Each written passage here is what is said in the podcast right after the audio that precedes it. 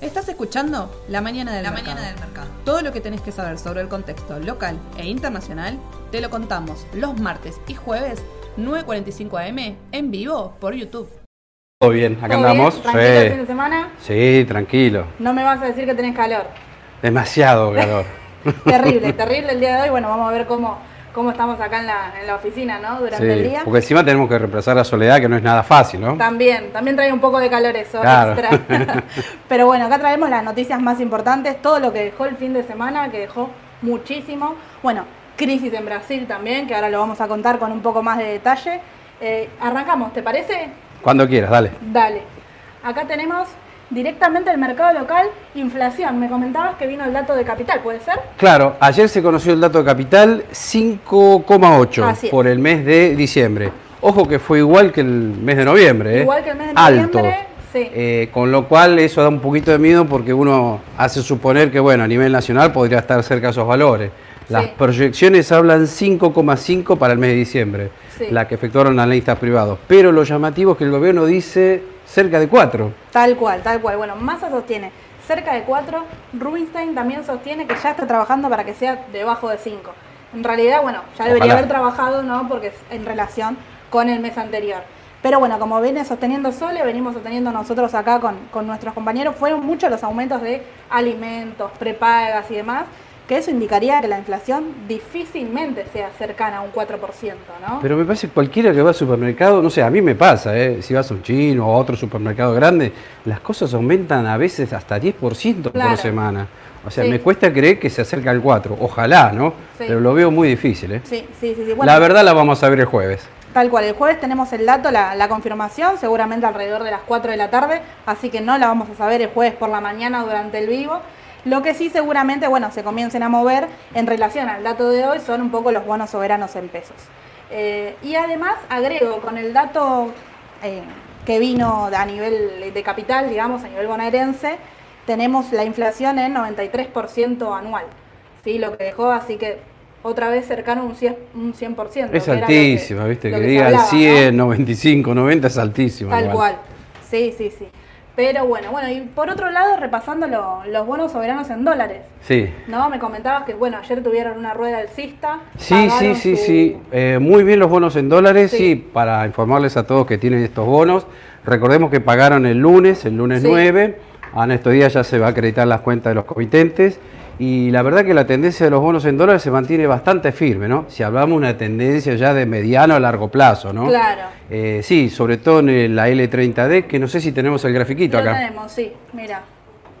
A ver, ahora lo tocamos acá directamente. Acá, bueno, acá como pueden ver, acá empezó la suba, que habíamos dicho 18, 19, 20 dólares, Sí. que era el piso de los bonos en dólares, para el AL30, AL30D, digo bien, Sí, ¿no? tal cual, tal bueno, cual. lo que sí vimos una suba muy fuerte, hasta casi 26,45, 26,50, y ahí empezó una mini corrección, típica en tendencias alcistas, ¿no?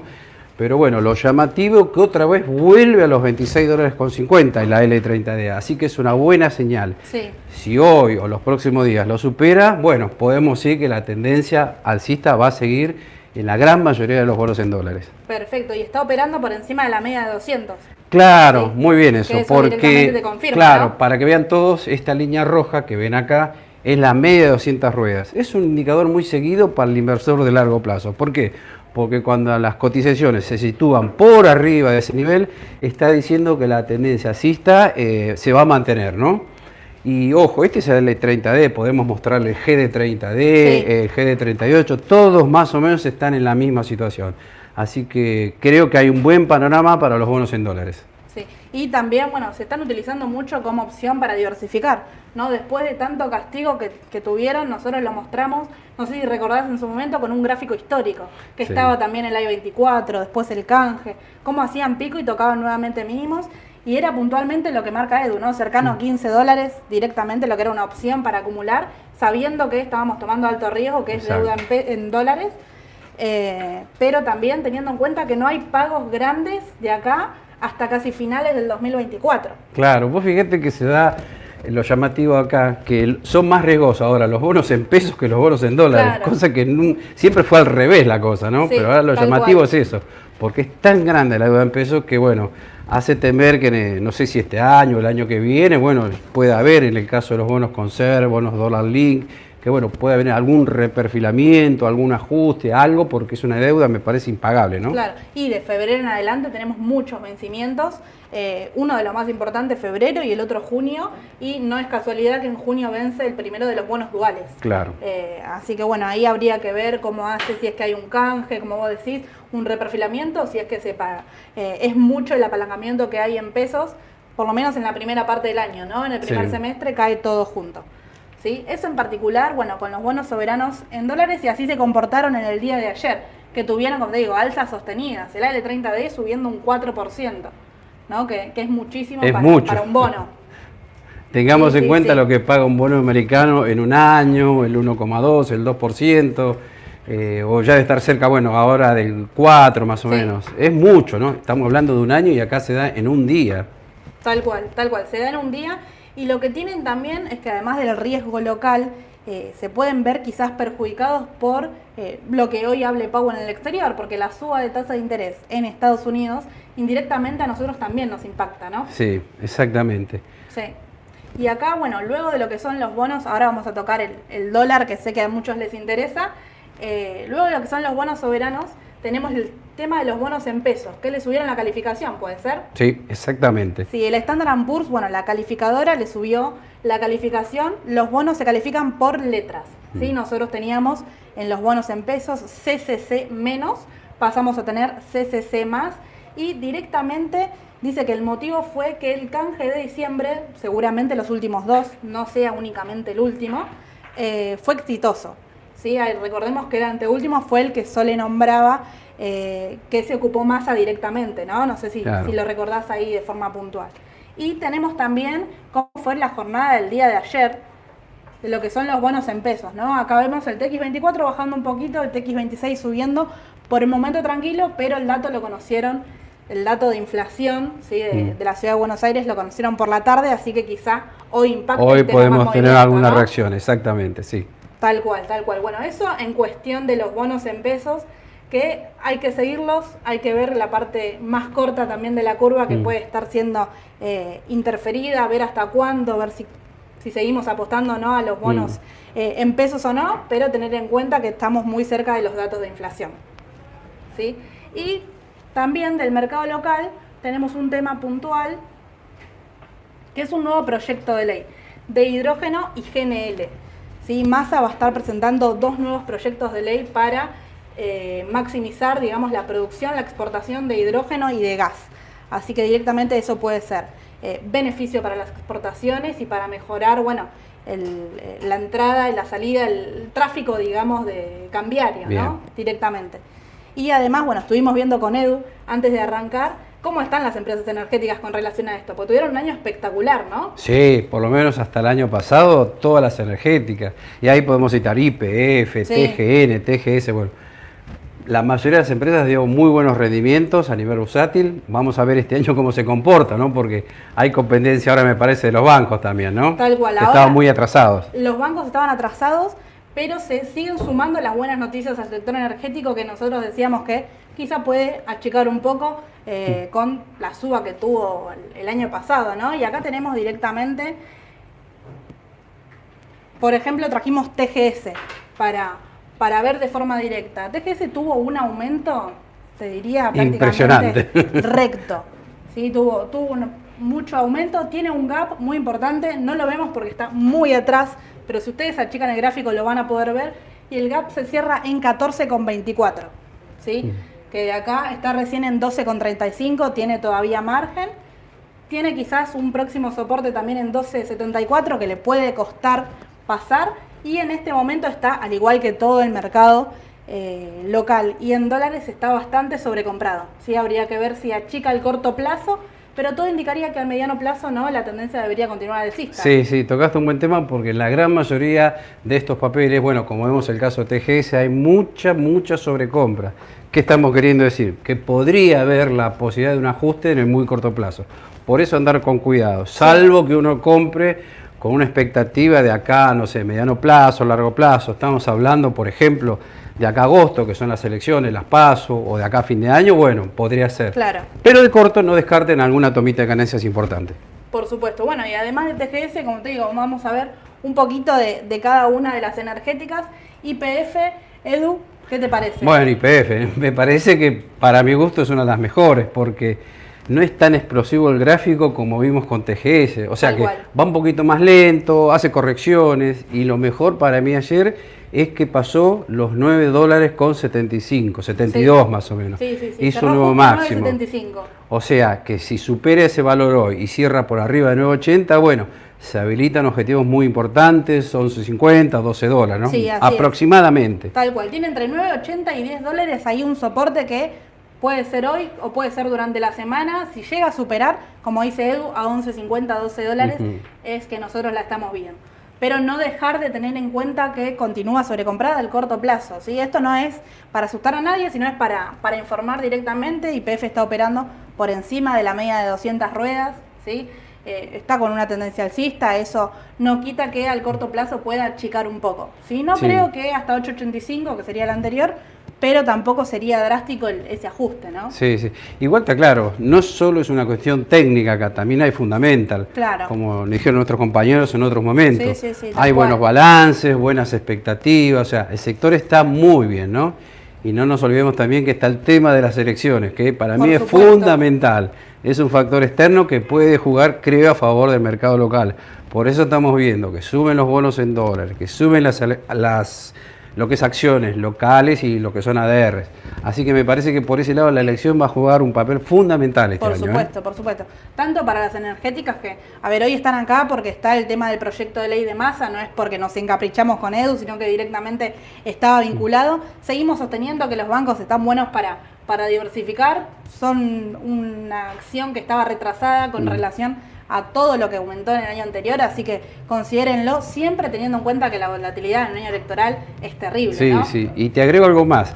Si bien las pasos son el 13 de agosto, ya muchos dicen, ojo que el 12 de febrero ya hay elecciones en La Pampa. Y después hay en otras provincias en mayo, junio. O sea que vamos a tener un año movido por ese lado también. Sí. ¿eh? Hay Sí, que prestar sí, atención a ese tema. Y las encuestas también, ¿no? que Tal pueden cual. hacer mover al mercado en un sentido o en otro. Tal cual, tal cual. Las encuestas, bueno, han fallado, históricamente Sí, han sí. fallado, pero siempre están con el tema, eh, bueno, de, de qué espera directamente el, el mercado, ¿no? Quizá uno se agarra la encuesta y uno ve grandes saltos Claro. directamente acá. Y nos quedaba uno por ver, que es el tema de Pampa. Sí, directamente también tuvo un ascenso más empinado incluso que Transportadora Gas del Sur. Sí.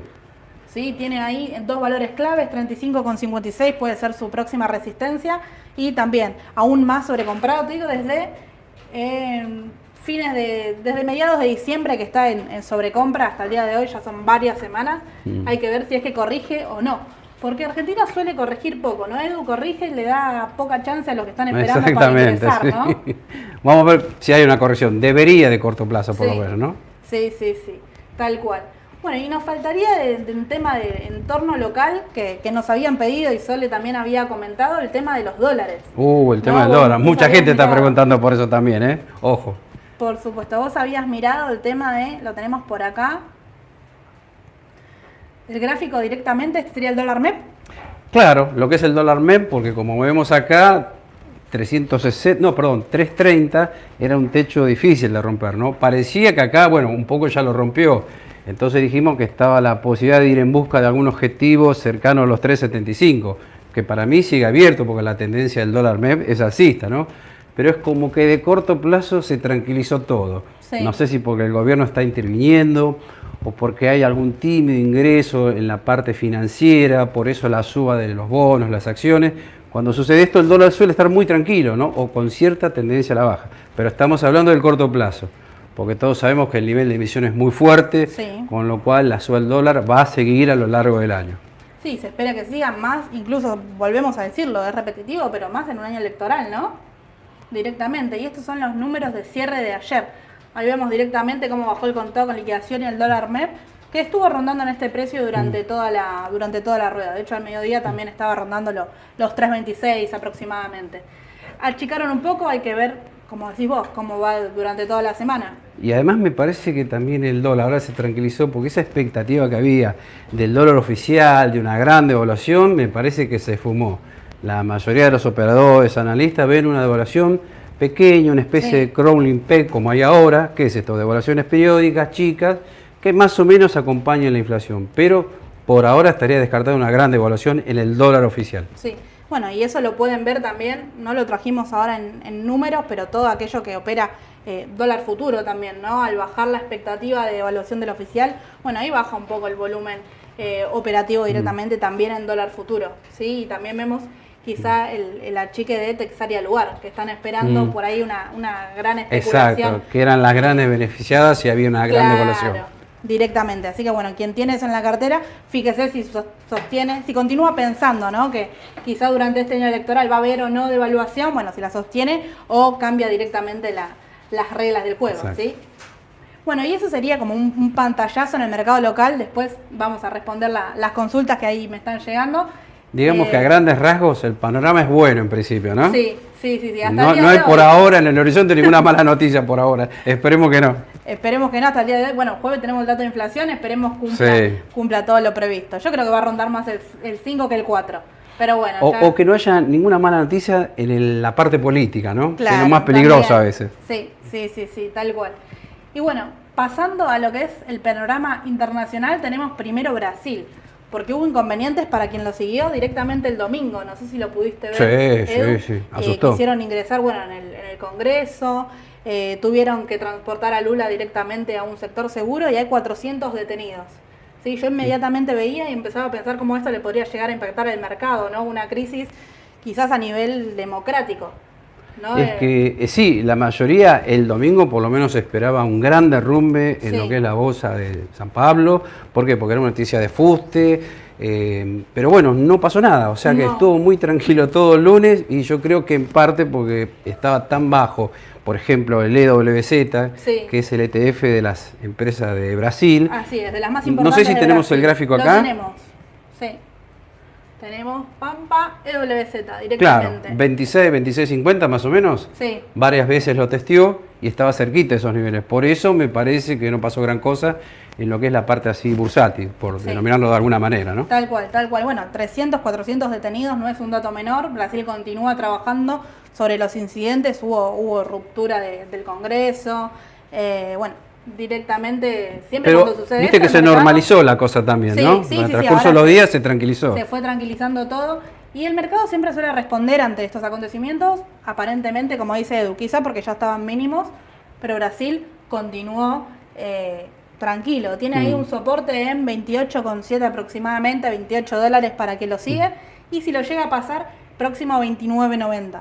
¿Sí? Lo que tiene el EWZ es que suele operar con muchos gaps Mm. directamente, entonces quizá eh, es difícil para los que lo siguen con algún stop o algo así porque te puede dejar directamente afuera pero aparentemente ya están mínimos.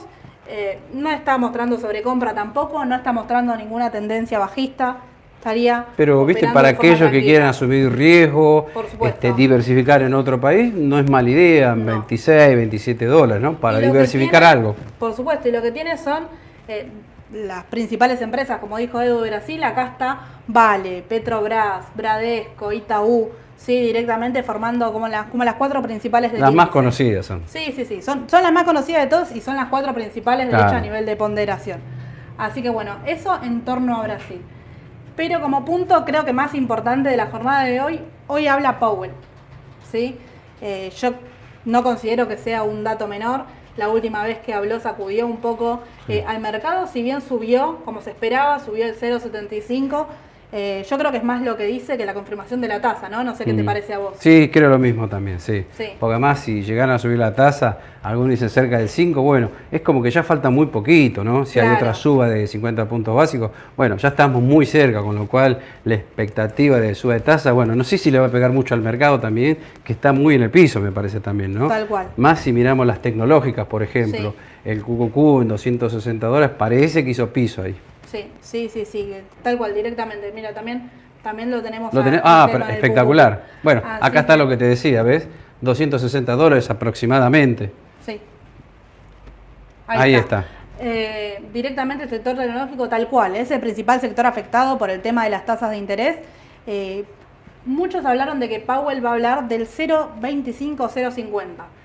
Yo de forma particular me inclinaría más Mm. por el 0,50, más que nada por lo que dijo en la Mm. última vez, que él va a seguir siendo agresivo, que el objetivo sigue siendo del 2%. De todas formas tuvo un dato de empleo que le llamó la atención del día viernes, que eso va a dar que hablar seguramente.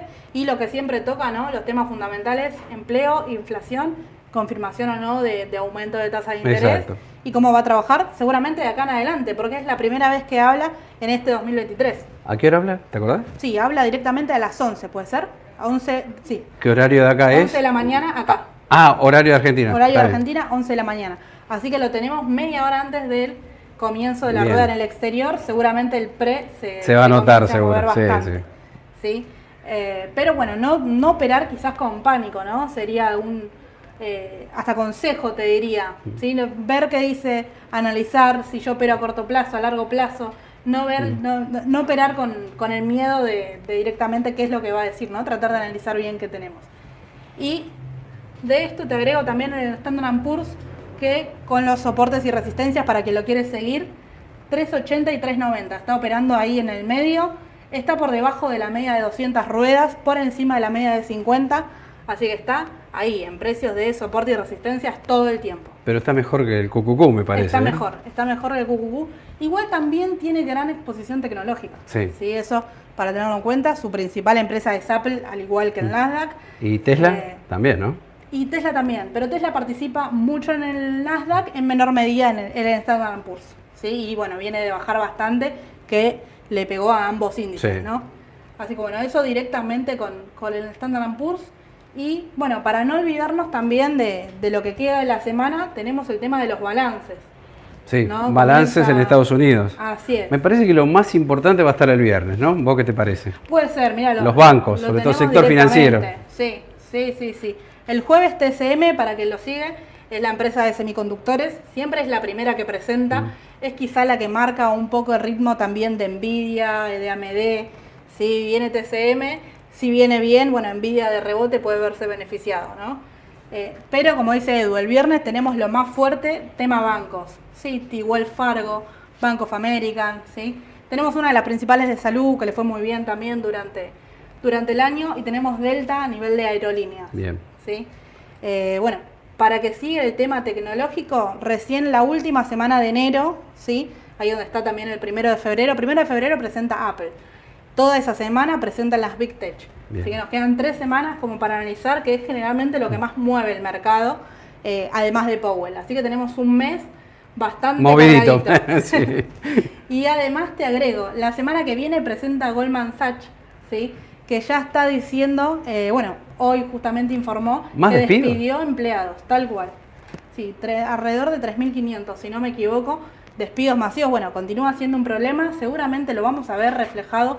¿Cuál fue el inconveniente y por qué despiden empleados? Lo podemos ver en el balance, seguramente, bueno, Mm. Ale nos va a dar una mano y nos va a dar, estar comentando bien qué fue lo que sucedió ahí, ¿no? Claro, estamos acostumbrados a las tecnológicas, ¿viste? Sí. Que hubo varias que despidieron gente, pero no en el sector financiero, ¿no? ¿Será el inicio de algo? ¿O es solo es- esta, el caso del Goldman Sachs nada más? Mira, no lo sabemos todavía. No, lo sa- no sabemos nada, particularmente es exclusivo, Sí. es Goldman Sachs, quizás pasó algo particular en, en la empresa que no lo sabemos.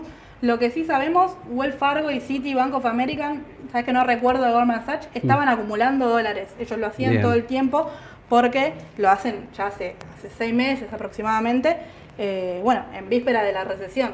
Sí, hay que ver si esta acumulación de dólares no, se- no se transformó quizás en una bola que, bueno, que no es beneficiosa, pero eso no tiene nada que ver con el despido. Así que bueno, habría que ver puntualmente qué fue lo que sucedió y seguro la semana que viene tenemos todas Bien. las novedades ahí. Bien. ¿sí? Y bueno, te, te agrego, mira, ya te tenemos ahí. eh, De balances locales no podemos hablar todavía porque no, no hay nada. No hay nada. Bueno, Lo único, pedir la fecha, ¿no? De los claro, lo único que podría agregar es que viene, o ya llegó ayer a última hora, el de Gami y el de Vol. No pude ver los números porque no están en bolsar todavía, Claro. se los debo, pero bueno, es una empresa con cierre irregular, cerró el 31 de octubre y lo presentó el lunes 9, ayer, ¿no? Se los debemos porque, bueno, no los vimos todavía. Tal cual. Pero el cual. resto, lo que cierra en diciembre, sí, tenemos para febrero, marzo todavía. Sí, sí, sí. Y no, no ponen una fecha puntual de publicación, al igual que el, Mm. que el exterior, que nosotros sabemos que vamos a tener los números Eso es del lo City malo. el viernes. Mm. Eso es lo único que está. eh, bueno, nosotros no nos permite ir siguiéndolo, ¿no? Quizás Mm. les comentamos la misma semana, pero no es por una cuestión de que no les queremos contar del balance, sino que no, no tienen fecha puntualmente, ¿no? Salvo que te metas en la página de Ternium y lo saques de ahí, ¿no? Claro, Pero- que así todo, mira, yo he entrado y por ahí te dice el 9 y lo publican el 12, entonces es algo que Sí. habría que, que- que ir viéndolo. Eh, bueno, directamente con las consultas tenemos varias, Edu. Eh, No me asustes, ¿eh? Mira, no, no, no, no, te, te comento una. Eh, IPF, Sí. ¿tomamos ganancia o esperamos? Y bueno, ahí yo te diría depende si sos inversor de corto o de largo Tal plazo. cual. Como venimos diciendo acá, el inversor de largo plazo dijimos mantener, no entrar en esa vorágine de compro, vendo, retomo abajo, porque es difícil. O sea que el de largo plazo yo diría mantener. De hecho, en la Tal cartera cual. que tenemos lo estamos manteniendo el papel, no pensamos vender. Sí, sí, sí. Y consultan lo mismo de- del Banco Galicia, que también yo creo que es similar a lo que vos decís. Si vos operaste para el corto plazo eh, y pensabas sacar un, un rendimiento, ¿sí? de acá a un mes, no sé en cuánto lo, lo sacaste, si compraste en los 5 dólares cuando nosotros lo estábamos comentando y demás, bueno, directamente tomar ganancia, puedes esperar que baje y recomprar más abajo y volverlo a, Claro. a corto plazo con Galicia directamente o con IPF. Claro, por- Pero, porque eh, Galicia depende cómo lo mires también, porque si vos decís estuvo 72 dólares enero 2018 y llegó a valer 6 dólares, ahora Claro. está 11.50 más o menos puede ser. Sí. Bueno, si vos lo ves, ah, pegó un salto de 6 a 11.50, vendo porque ya subió mucho. Sí, puede ser, no lo descarto para el corto plazo. Pero si vos lo ves que recién ahora arrancó la suba Galicia, no sé si está para vender de largo plazo. Tal ¿no? cual. Yo Sí, trataría de sí. mantenerla también. Por supuesto, por eso tener en claro eh, cuál es el objetivo, con cuál lo compré, bueno, tratar de ir operando con eso. Y si cambiaste y lo compraste a corto plazo y ahora decidiste quedártela, bueno, directamente tampoco es una mala alternativa Claro. quedarse con, con Argentina en este momento. ¿sí? Eh, y ahí, directamente, ¿qué opinás de Aluar? Y Aluar me parece que está en un nivel un poco alto, ¿no? Si no llegara a haber una devaluación fuerte, puede ser que se haya adelantado demasiado. Puede Pero ser. Lo veo firme, ¿no? Pero no creo que tampoco sea de las que más se destaque de acá a 12 meses, me parece. Por ahí prefiero estar en IPF, Pampa, Galicia, que creo que deben tener más recorrido. Sí, sí, sí, sí, tal cual. Quizá cuando empiece el, el panorama nuevamente eh, político, que se empiece a hablar nuevamente de devaluación, si se va a devaluar, siempre cercano a las elecciones, viste que sale nuevamente el tema de si el próximo gobierno va a devaluar, si va a devaluar antes de las elecciones, generalmente eso Lo no veo, sucede. sé que lo veo difícil, que devalúen antes de las elecciones, lo veo muy difícil. no sucede, porque ahí sí se aseguran la pérdida total de los votos, me parece. Sí, no sí, lo veo. sí. Pero bueno, habría que ver directamente si lo, bueno, si lo pueden sostener directamente con el desdoblamiento, que es lo que están Claro. realizando, ¿no? Yo apostaría más al VAR en algún momento que haya una expectativa grande de evaluación. Claro. Pero parecería que por ahora no, no hay, Sí. ¿no? Y ahí puede ser una opción para tomar ganancias Sí, entonces, porque sí, el lugar subió bastante, no es que no es que no subió, exactamente, entonces puede ser una opción para tomar ganancia y repartir las cartas para el otro lado. Bueno, Loma Negra que estaba atrasado, Central Puerto, sí, directamente. Mira, vos acá consultan una que yo no la vengo siguiendo de Mola, vos la venís siguiendo. Mola, sí, sí, sí, sí. ¿Sí? ¿Qué, qué te parece? Eh, también el tema que está, viste, podríamos decir como Molinos, un papel que Claro. subió muchísimo, perfil exportador, pero bueno, también subió mucho en los últimos meses. Ahora está quedada, me parece, Sí. ¿no? Sí, y a veces sí, suele tener un poco de liquidez porque está, recordemos, dentro del panel general, que suele haber menos volumen, ¿no? No es una mala opción. No sé si es de las que se va a destacar eh, de acá a 12 meses. Tal cual. Quizá dentro de este contexto puede ser mejor operar dentro de lo que es el panel líder, que tiene mucho más Yo te diría que sí. Ahí mismo tenemos acciones atrasadas, no es que no, eh, hay opciones. Así Yo te diría, si te gusta el panel general, bueno, destinar por ahí un pequeño capital, no sé si no más de un 10%, ¿viste? Porque a veces hay papeles que no abren todos los días, hay papeles que tienen poco volumen. Sí, muchos Así que operan que- por subasta. Eh, claro, ahí tenés ese problema. No es el caso de Mola, me parece No, no. igual, ¿no? Tiene más volumen que otros papeles. Pero bueno, eh, es un papel de panel general, aclaremos. Sí, sí, sí, directamente.